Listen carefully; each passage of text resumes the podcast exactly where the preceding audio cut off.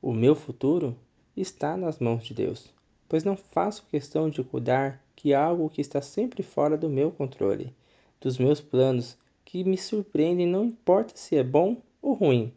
Sigo em paz, porque eu sei que Deus tem o melhor para mim. E você?